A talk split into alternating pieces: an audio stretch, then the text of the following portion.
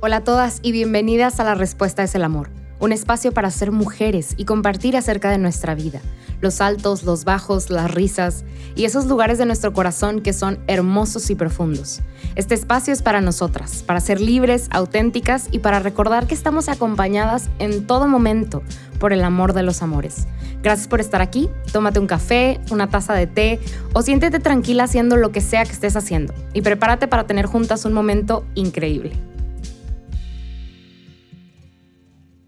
Bienvenidas hermanas, ¿cómo están? Espero que muy bien. Yo estoy aquí grabando en un día, bueno, una noche lluviosa, eh, pero muy padre. Hoy tuve un día muy interesante, muy padre, como que, no sé si les ha pasado, pero hay, hay momentos, digo, yo creo que hay, hay, hay ahí algunas de ustedes que tienen 15, pero habemos otras que ya estamos más lejos de los 15 y, y más cerca de los no sé cuáles, ¿verdad? X, somos todas mujeres, pero hay días en los que ya, ya sientes como que, ok, mi vida ya no, ya, ya no soy una niña, ya no soy un adolescente, ya estas cosas dependen de mí y, y no nada más así, sino como, como que es muy bonito ser independiente y de alguna manera también ser independiente con el Señor. O sea, sabiendo que aunque nuestros padres terrenales ya no, ya no se encargan de nosotros, siempre, siempre, siempre nuestro Padre Celestial está al tanto de nosotras y con nosotras y cuidando de nosotras. Entonces,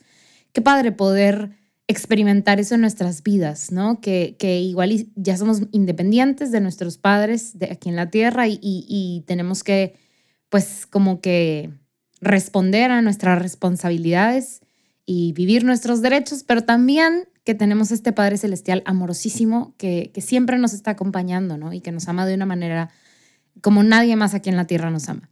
Entonces, súper feliz de estar aquí. Les digo, tuve un día muy interesante, muy padre, muy diferente. Entonces, pues vengo como que con una mente diferente para grabar este, este episodio.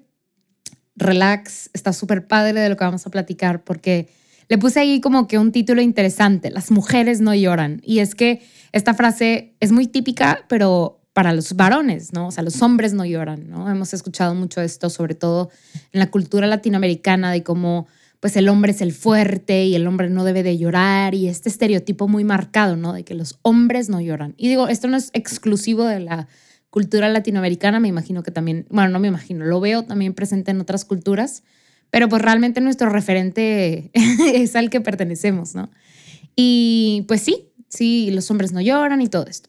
Pero ¿qué ha pasado, no? ¿Qué ha pasado en estos, en estos años, en estos últimos años, con el creciente estereotipo de la mujer como luchona, la mujer que todo lo puede, la mujer que es independiente, la mujer que alcanza sus metas y que es un león, bueno, una leona, voraz y que nada la detiene? O sea, ¿qué pasa con este estereotipo y con, con esta idea que se va metiendo en nuestras mentes, con, con el competir y combatir a los hombres, el sacarlos de los lugares que realmente nosotras nos merecemos. O sea, ¿qué pasa con este nuevo estereotipo, con esta nueva concepción que se va insertando en nuestra cultura, que vamos como... Hay varios términos ahí de antropológicos que realmente no recuerdo muy bien, pero ¿qué pasa con esta, esta idea que nuestra cultura va comprando y va adoptando? porque realmente no es mucho el rol o el estereotipo, más bien el estereotipo que típicamente ocuparía una mujer en la cultura latinoamericana, ¿no? Venimos de una cultura en donde, pues a veces sí es, la casa es un matriarcado, pero, pero más bien la mujer, mm, pues bueno, reconozcamos nuestra cultura, ¿verdad? Tal y cual es. Aunque no sea nuestra, nuestra, nuestra realidad, pues estamos inmersos en esta cultura en donde la mujer se queda en la casa, la mujer cuida de los hijos, Ahora, ¿qué va pasando? La economía va también afectando la manera en la que se expresa nuestra manera de vivir y pues ya no alcanza con un salario y, oh sorpresa, ya no alcanza con el salario del, del hombre típicamente y entonces la mujer sale a trabajar. Pero ¿qué pasa?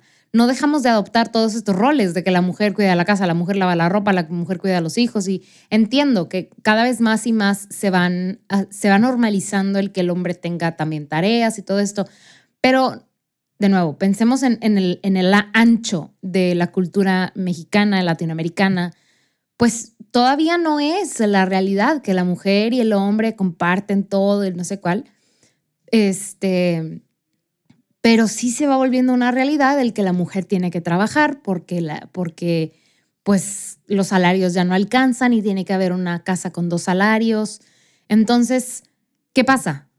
Pues tenemos que fungir o, o participar de otra responsabilidad. De nuevo, hablemos, vamos a aventarnos para atrás, hacernos un pasito para atrás y tratar de ver la cultura como un todo, como aquello de lo que participamos pero ajeno a nosotros. Vamos a tratar de ver como objetivo. Ya saben cómo soy, nada más estamos platicando de esto para luego ya elaborar en el tema, ¿no? Pero, ok, nos estamos echando para atrás, nos estamos tratando como buenos etnógrafos, antropólogos aquí, de no ver nuestra vida como la referencia cultural latinoamericana, porque probablemente nuestra vida no sea estadísticamente significativa, o sea, mi vida no representa la vida de todas y cada una de las mexicanas o de las latinoamericanas error. Mi vida, de hecho, es muy, o sea, es, es, un dato atípico, porque solamente el 2% de los jóvenes, hombres, mujeres, se gradúa de una universidad privada. Entonces yo, realmente, y esto es muy importante, esto tómalo para toda tu vida. Digo, yo sé que la estadística, bueno, la estadística sí forma parte de nuestras vidas todo el tiempo, pero a veces no, no tenemos esta concepción, ¿no? Simplemente vemos las cosas tal cual o pensamos que las cosas son tal cual las experimentamos nosotros. Pero, por ejemplo, retomando mi caso, pues yo puedo decir, es que los mexicanos sí tenemos acceso a la educación y no sé cuál, pero esa no es la realidad. Mi vida no es representativa de todas las realidades, es más, no de todas tal vez, pero del grueso de las realidades, del promedio de las realidades. La verdad es que es muy atípico. El dato, el dato atípico es aquel que no puedes integrar dentro de tu, de tu gráfica, vamos a decirlo así, o de tu, de tu estudio, porque es demasiado lejano, o sea, está demasiado fuera del promedio. Y entonces eso pasa, simplemente hablando de educación, con, mi caso, quedo muy afuera comparándome con, con el promedio en México. Entonces, again, yo puedo decir, el acceso a la educación y la educación impacta, pues sí, pero veamos la realidad de lo que está pasando. Entonces, regresando al tema, vemos que a la mujer cada vez se le exige más. Y es más, en estos círculos atípicos, vamos a llamarlos, por usar el mismo término, pues igual y se impulsa mucho, ¿no? Que la mujer debe de ser y que la mujer debe de aspirar a crecer y, y ser su propia persona, en lo que sea, ¿no? O sea, digo, tú, tú ahí recopila las ideas que has escuchado. Y entonces vamos comprando estas ideas, nuestra cultura va comprando estas ideas y adoptándolas y pues las empezamos a imponer como nuevos estereotipos, pero a todas. Ahora, ¿qué pasa? De nuevo, no todas viven esa realidad. Habrá muchísimas mujeres que, vivirán y morirán siendo amas de casa sin trabajar. ¿Por qué? Porque así culturalmente y, así lo decide la pareja o la mujer. O sea, no importa, eso, esa es su decisión. No es que la mujer esté de que, ay, opresión. No, pues bueno, a veces sí, pero la cosa es, esa fue la decisión de esta mujer, ¿no? Pero ¿qué pasa? Que ahora ya hay nuevos estereotipos dentro de la cultura que se le empiezan a imponer a esta mujer. O sea, hace la hija de esta mujer, vamos a pensar, que no trabaja porque pues, aunque no les alcanza, su esposo dice, no trabajes, o sea, las mujeres no trabajan. Pero la hija de esta, de esta mujer tiene TikTok y tiene Instagram y tiene Facebook y empieza a escuchar todos estos nuevos mensajes, todas estas nuevas concepciones y estereotipos y dice mi mamá es una fracasada. Mi mamá, mi mamá ni estudió, mi mamá ni trabaja, mi mamá no puede ser independiente. Mi mamá este, está bajo el yugo de mi papá y no puede hacer nada. Pobre tonta, ilusa, ¿no? Porque ella no puede salir. Y, empezamos a comprar verdaderamente las ideas y estereotípicas que nuestra sociedad ahora, ahora, ahora tiene, ¿no? Como, como el consciente colectivo. Ahora, ¿por qué platico de todo esto y por qué hablamos de todo esto? Creo que es muy importante reconocer que los, los medios digitales, las redes sociales, la comunicación ahora con toda la globalización, por así decirlo, este, hace más rápido todo, la, la conexión. Entonces las ideas que se discuten en otros países, en otras culturas, pues ahora ya las puedo yo no nada más escuchar, sino ver materializadas en otras personas, en sus comentarios y probablemente cosas que hubieran culturalmente tardado mucho en llegar a nuestro país, ya llegaron. Pero nuestra historia como pueblo sigue estando atrás. Y entonces nos vamos, estamos en una carrera muy extraña en donde queremos llegar a cierto avance, pero seguimos cargando con nuestro pasado, que es parte de nuestro presente y forjará nuestro futuro. Digo, el Señor, de nuevo, el Señor es todopoderoso. Él podría destruir y cambiar nuestra concepción del mundo en un abrir y cerrar de ojos. Pero el Señor nos crea con toda y completa libertad. Recordemos que vivimos en este mundo, no somos de este mundo, pero vivimos en este mundo. Y este mundo es reinado por Satanás. Entonces, ni modo, pues está corrompido, pero vivimos aquí y participamos de lo que pasa aquí. Y a mí algo que constantemente se me hace más complejo de entender y de ver es esta, esta concepción de que la mujer no llora. Bien raro, ¿no? Porque venimos y, y nacimos, mamamos de una cultura que pensaba lo contrario, que los hombres no lloran. Pero ahora la mujer no llora. Y no solo eso, de nuevo, la mujer debe de estudiar. La mujer debe de trabajar, la mujer debe de ser independiente, la mujer debe de poderse valer por sí misma. Y sí, todas estas cosas que acabo de mencionar son importantísimas. Si tienes la oportunidad de estudiar, las ganas de estudiar, estudia. Si tienes las posibilidades de trabajar, trabaja. Si tienes las posibilidades de superarte, de, de, de crecer adelante. Pero no debe de convertirse en el deber ser porque cuando cualquier estereotipo se convierte en el deber ser, me esclaviza. La mujer debe de ser delgada, alta, rubia y de ojo de color. Oye, pues es que yo soy chaparra, gordita, de, pelo negro y de ojos negros. Pues ya, la mujer es fea entonces, porque no cumple con el estereotipo, porque no es como debe de ser.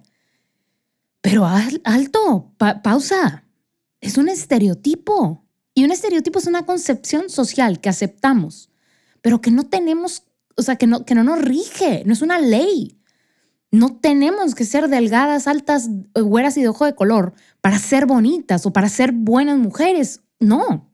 De la misma manera que no tengo que tener un título universitario para ser una mujer valiosa. De la misma manera que no tengo que ser la que gana más dinero para ser buena o que no tengo que ser completa y totalmente eh, económicamente o financieramente eh, eh, independiente de mi esposo o de mi novio o de mis papás o lo que sea para, para considerarme valiosa o todas estas cosas, o sea, que, que vamos, que nuestra cultura va comprando, ¿no? Y que se van haciendo como que la norma, ¿no? Y claro que yo, no importa, puedo tener tres hijos y ser madre soltera y abajo los hombres y arriba la libertad, yo puedo. Y entonces no pienso en X. Esta, esta, esta situación que acabo de plantear es multifactorial y habría que analizarla, depende de, de cómo es. Pero mi punto va a, me la creo que tengo que ser una mujer luchona, independiente, este, de, de cabeza fría, ¿no? Mentalidad de tiburón, mujer de mentalidad de tiburón, tiburona, leona. Pero me cuesta, porque de nuevo, quiero vivir en el, en el presente del de, de, el avance cultural de 50 años de la sociedad en la que crecí y mamé, pero arrastro todo mi pasado, toda mi historia, toda mi cultura. Y estoy parada en el presente, cargando con mi pasado y queriendo llevar estos grilletes a una carrera que es imposible que pueda correr. O sea, quiero vivir una vida que no puedo vivir.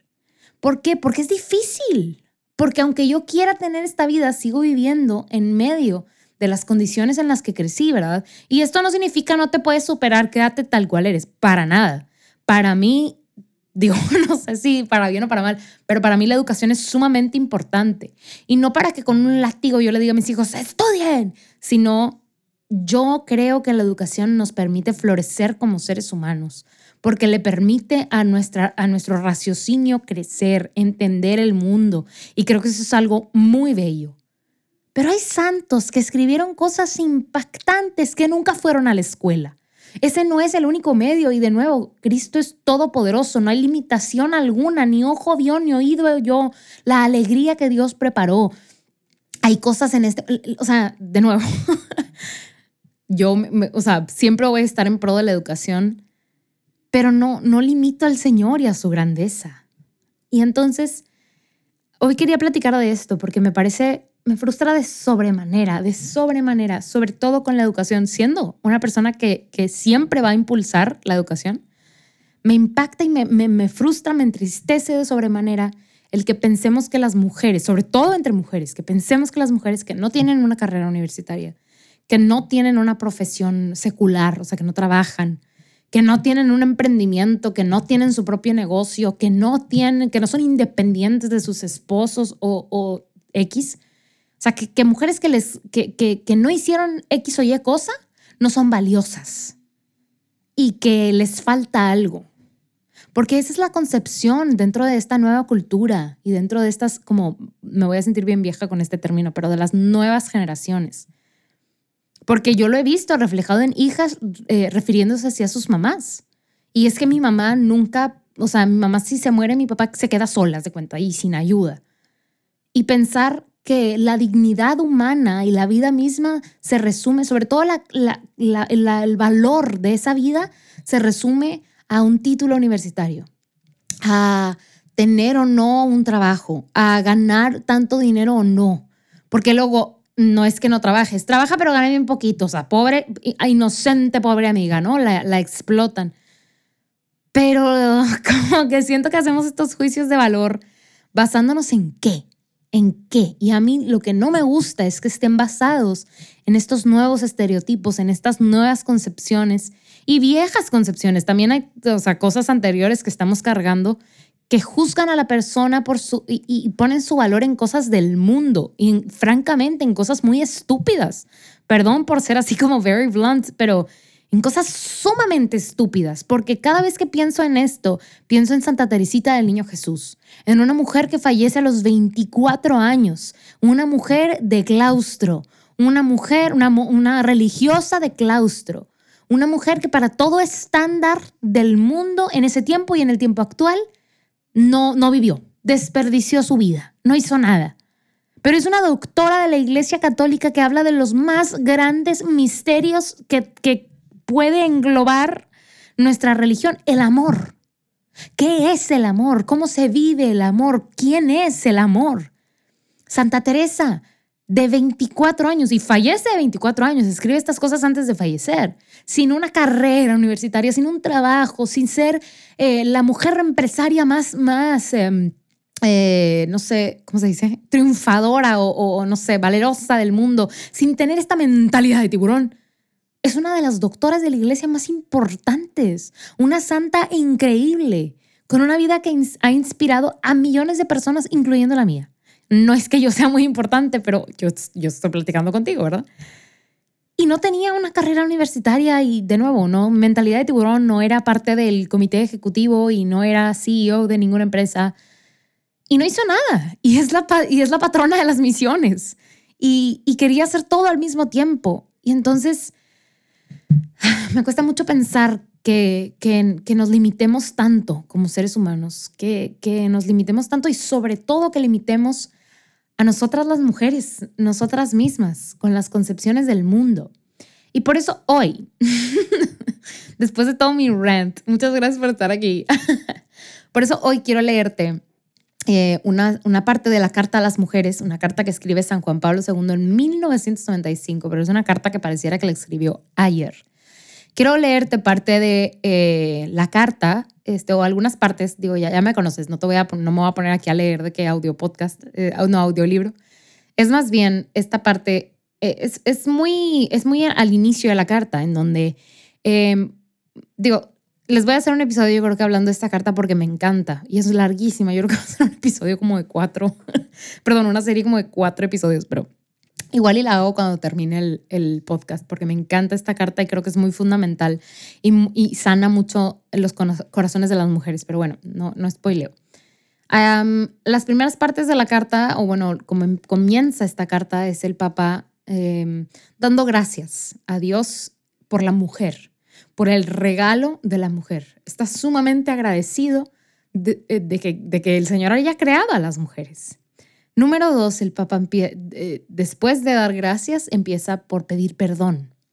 Y pide perdón a todas las mujeres, porque esta carta, Carta a las Mujeres, así se titula, está dirigida a todas y cada una de las mujeres en este mundo, no a las mujeres católicas. Y entonces, número dos, pide perdón, porque reconoce que hay una deuda muy grande para con la mujer. Porque reconoce los estragos por los que ha tenido que pasar la mujer, porque no es un hombre tonto. San Juan Pablo II no es un hombre que es ciego a, los verdaderos problemas que atañen a la mujer. Y entonces por eso pide perdón y pide perdón de manera extensa y por cosas específicas. Y entonces empieza, eh, cuando regresa a dar gracias, empieza a hablar de la madre que es mujer, la madre que es hija, la madre que es hermana, la madre que es trabajadora, la madre que es consagrada religiosa, y da un mensaje especial a cada una de estas mujeres y al final da un mensaje pequeño a todas las mujeres. Y continúa la carta y no termina la carta. Y entonces hoy quiero leerte estas, estos pequeños mensajes que le da cada uno de estos como grupos de mujeres, porque de nuevo, están dirigidos a todas las mujeres. Em, son las palabras del Santo Padre, eh, bueno, del Santo, del Santo Papa San Juan Pablo II. Y si no han tenido esta conversación conmigo antes, el Papa es un filósofo romántico enamorado de la mujer. Este, y habla con más palabras de las que yo quisiera hablar. Entonces, están larguillos. O sea, no, son parrafitos chiquitos, pero están, o sea, yo hace cuenta que a la mitad de estarlo leyendo digo, ya, o sea, ya, córtale, córtale, mi, mi chavo. Pero bueno, se los quiero leer porque siento que sanan, sanan el corazón de la mujer las tan hermosas palabras. Y entonces, cuando se dirige a la mujer madre, el Papa dice, te conviertes en seno del ser humano con la alegría y los dolores de parto de una experiencia única, la cual te hace sonrisa de Dios para el niño que viene a la luz y te hace guía en sus primeros pasos, apoyo de su crecimiento, punto de referencia en el posterior camino de la vida. Y esto es muy bonito porque cuando tomé un estudio de esta carta y cuando la madre nos estaba explicando esta parte, hace referencia a que la madre es la primer mirada que el niño ve, es la primera conexión, sobre todo la mirada. En, inglés en esta carta usan el gaze, es la primera mirada. Y esta mirada da vida a este niño, o sea, porque hay una conexión más fuerte, nunca ha tenido esta conexión, acaba de, de ver la luz por primera vez. Y esa es la mirada de su madre, aquella mirada que da vida. Después le habla a la mujer que es esposa y dice, mujer que te unes irrevocablemente que unes irrevocablemente tu destino al de un hombre mediante una relación de recíproca entrega al servicio de la comunión y de la vida. Aquí es muy hermoso porque al final de esta carta va a hablar de, bueno, en una parte, la tercera parte, son cuatro partes, en la tercera parte va a hablar un poquito de la teología del hombre y de la mujer y, se refiere al Génesis, a Génesis 2, y se refiere también al, al término ayuda y cómo cuando el hombre, eh, perdón, cuando Dios crea a la mujer, crea a esta ayuda idónea, ¿no?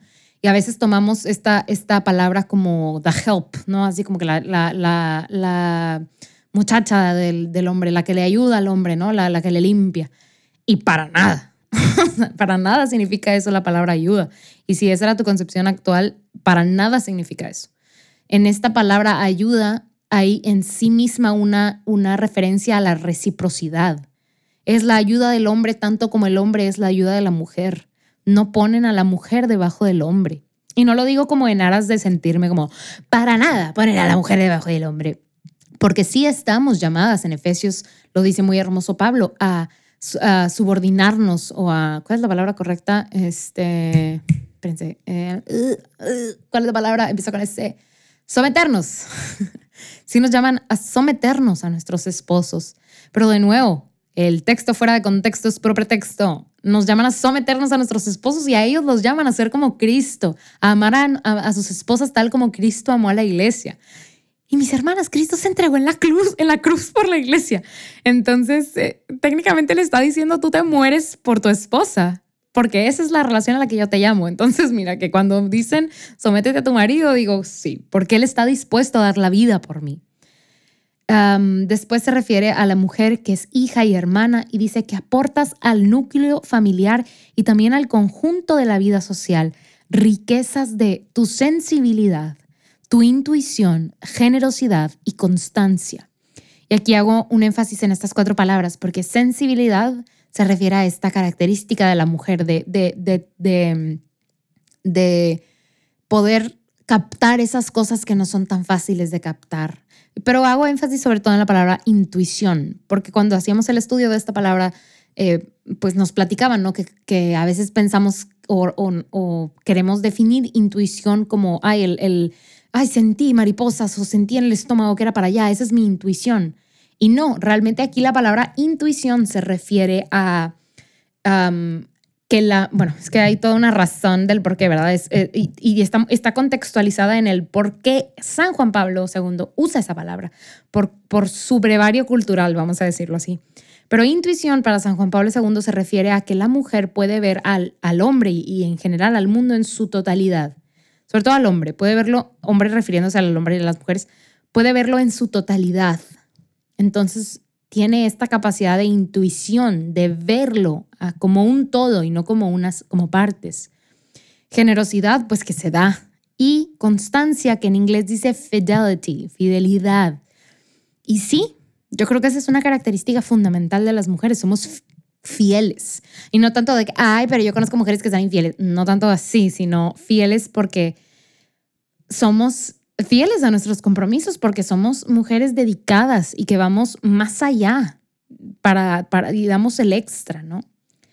Em, después se refiere a las mujeres que trabajan y dice que participas en todos los ámbitos de la vida social, económica, cultural, artística y política mediante la indispensable aportación que das a la elaboración de una cultura capaz de conciliar razón y sentimiento a una concepción de la vida siempre abierta al sentido del misterio, a la edificación de estructuras económicas y políticas más ricas de humanidad.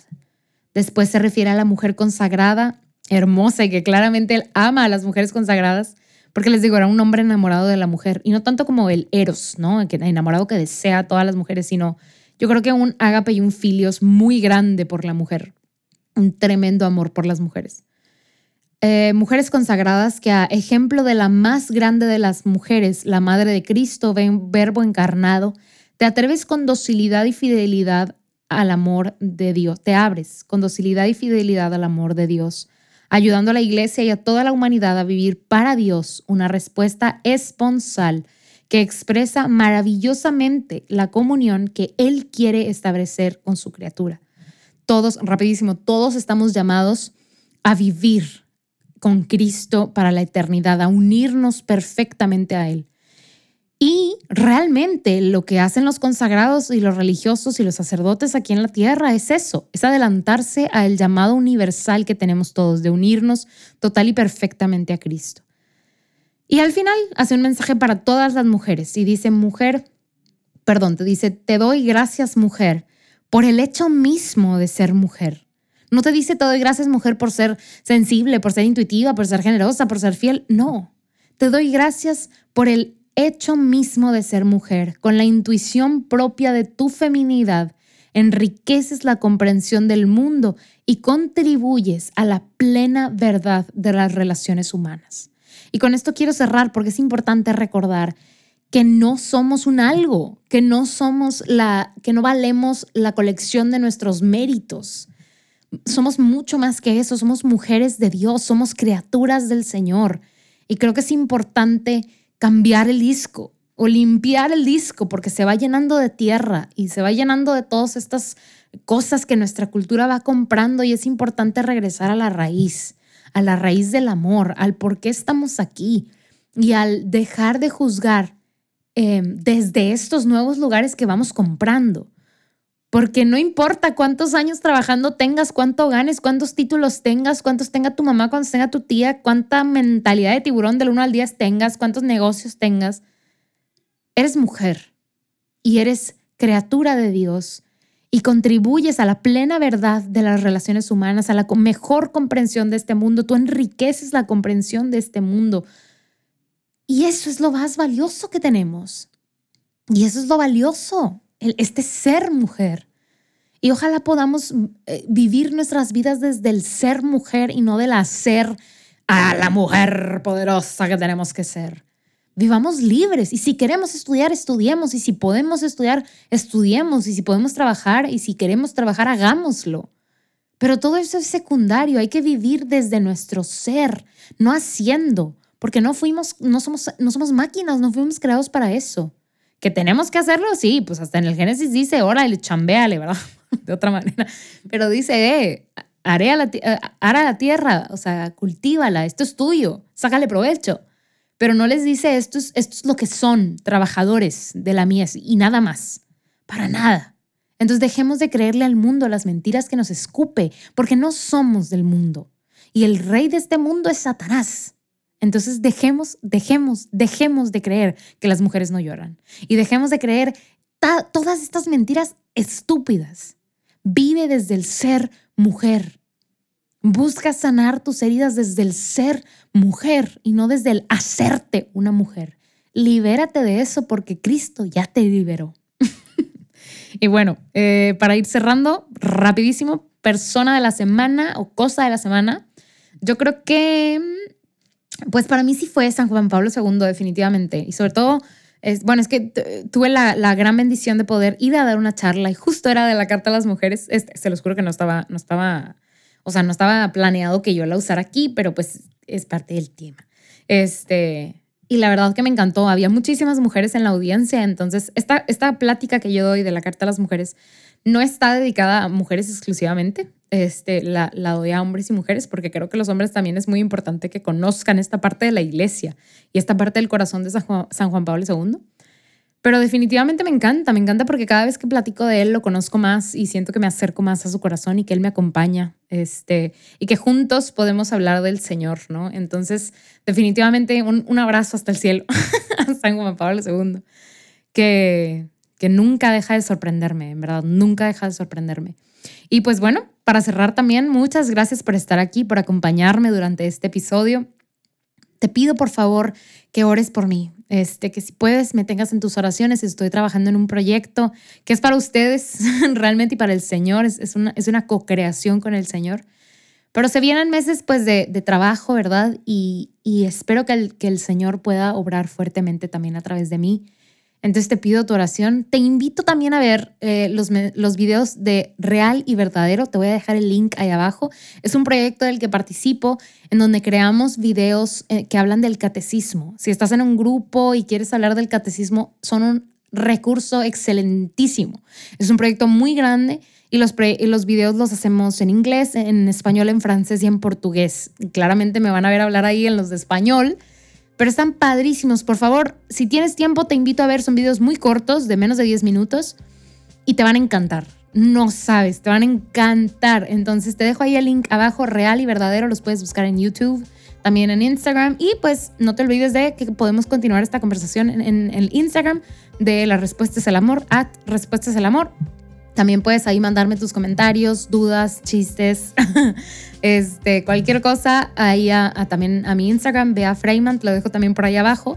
Y pues bueno, hermana, sigo orando por ti, te pido que ores por mí y seguimos, seguimos en, comunicación. Y con el favor de Dios nos vemos este próximo miércoles. Dios te bendice, paz bien.